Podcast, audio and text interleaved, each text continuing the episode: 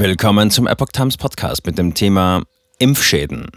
Post-Vax-Syndrom. Mehr als die Hälfte der weltweit registrierten Fälle in Deutschland. Ein Artikel von Lydia Röber vom 5. Juli 2023. Das Paul-Ehrlich-Institut hat in seinem Bulletin veröffentlicht, dass mehr als die Hälfte aller Verdachtsfälle von Impfnebenwirkungen weltweit auf Deutschland entfallen. Seit Beginn der C-Impfungen Ende 2020 sind beim Paul-Ehrlich-Institut PEI 1452 Meldungen über Verdachtsfälle von Impfnebenwirkungen eingegangen, die als Post-Vax-Syndrom eingestuft werden. Das sind laut dem PEI-Bericht etwa die Hälfte aller weltweit registrierten 2657 Verdachtsfälle auf ein Post-Vax-Syndrom, sprich Impfschaden aus Deutschland. Das ist überdurchschnittlich viel, zumal hierzulande keineswegs die Hälfte aller Impfdosen weltweit verabreicht worden sind. Konkret steht auf der Seite 25 des Bulletin zur Arzneimittelsicherheit des dem Robert Koch Institut beigeordneten PEI, Zitat, das Paul-Ehrlich-Institut erhielt im Rahmen der Überwachung der Arzneimittelsicherheit seit Beginn der Covid-19-Impfkampagne 27.12.2020 bis zum 31.03.2023 insgesamt 1452 Meldungen über Verdachtsfälle von Nebenwirkungen in unterschiedlichem zeitlichen Abstand nach Covid-19-Impfung und unabhängig von der Dauer der unerwünschten Reaktionen, die als Long-Covid ähnlich chronisches Erschöpfungssyndrom, Chronic Fatigue Syndrom, myalgische Enzephalomyelitis, CFS-ME, posturales Tachykardie-Syndrom, POTS, einschließlich der Beschwerden, die als postextertional Malaise, PEM, Unwohlsein nach Belastung gemeldet wurden, oder Beschwerden, die als Post-Vac berichtet wurden. Zitat Ende. Der zeitliche Abstand von den Impfungen sei dabei jeweils unterschiedlich. Weiter heißt es in dem Bulletin zu den möglichen Postvax-Syndromen, die Symptome ähnelten denen bei Long- oder Post-Covid-Patienten. Zitat. Unter dem in Deutschland verwendeten Begriff Postvac werden nach den vorliegenden Erkenntnissen verschiedene Beschwerden beschrieben, wie sie auch mit Long, Post-Covid in Verbindung gebracht werden.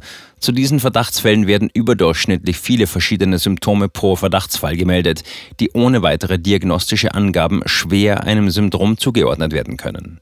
Sehr häufig würden bei den Verdachtsfallmeldungen allerdings wichtige klinische Informationen fehlen, insbesondere zum Zeitpunkt des Auftretens der ersten Symptome oder der Dauer bzw. ob die Symptome noch vorliegen, sodass die diagnostische Sicherheit der berichteten Gesundheitsstörungen in den meisten Fällen nicht beurteilt werden kann. Zitat Ende. Auch eine Koinzidenz zu einer Covid-19-Infektion sei oft nicht beurteilbar.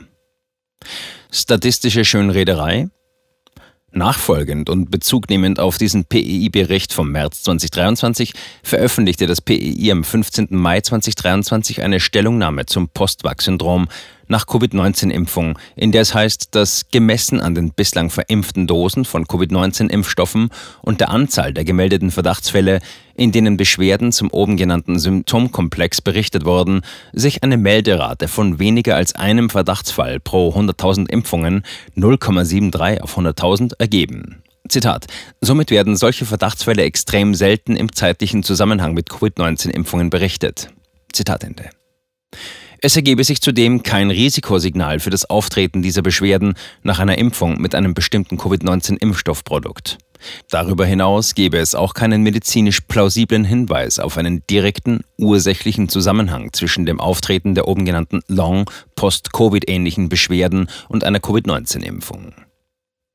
Kontrastprogramm. 1650 Anrufer beim bayerischen Impfschadentelefon in nur zwei Wochen.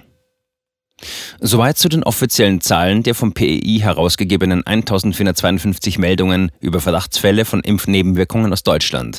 Ob es sich hierbei um eine Untererfassung handelt, stellt sich noch einmal mehr angesichts des hohen Zulaufs auf Beratungsstellen für Impfgeschädigte die Frage. Hier am Beispiel Bayern. Nur knapp 200 Menschen mehr, also 1650, hatten sich allein in den ersten zwei Wochen nach Start einer bayerischen Hilfe-Hotline für Menschen mit gesundheitlichen Problemen nach einer Corona-Impfung gemeldet. Wegen der großen Nachfrage von Hilfesuchenden mit als Impfnebenwirkungen wahrgenommenen Beschwerden nach einer C-Injektion zum Start am 3. April musste das Personal für die Hotline direkt um zwei Mitarbeiter aufgestockt werden. Bis Ende März kamen auf rund 29 Millionen verabreichte Corona-Impfungen in Bayern nur 84 anerkannte Impfschäden. Beim Ansturm auf die bayerische Hotline berichteten laut Ärzteblatt viele Anrufer von teils schweren gesundheitlichen Beeinträchtigungen, oft unklaren Diagnosen und entsprechend auch seelischen Belastungen.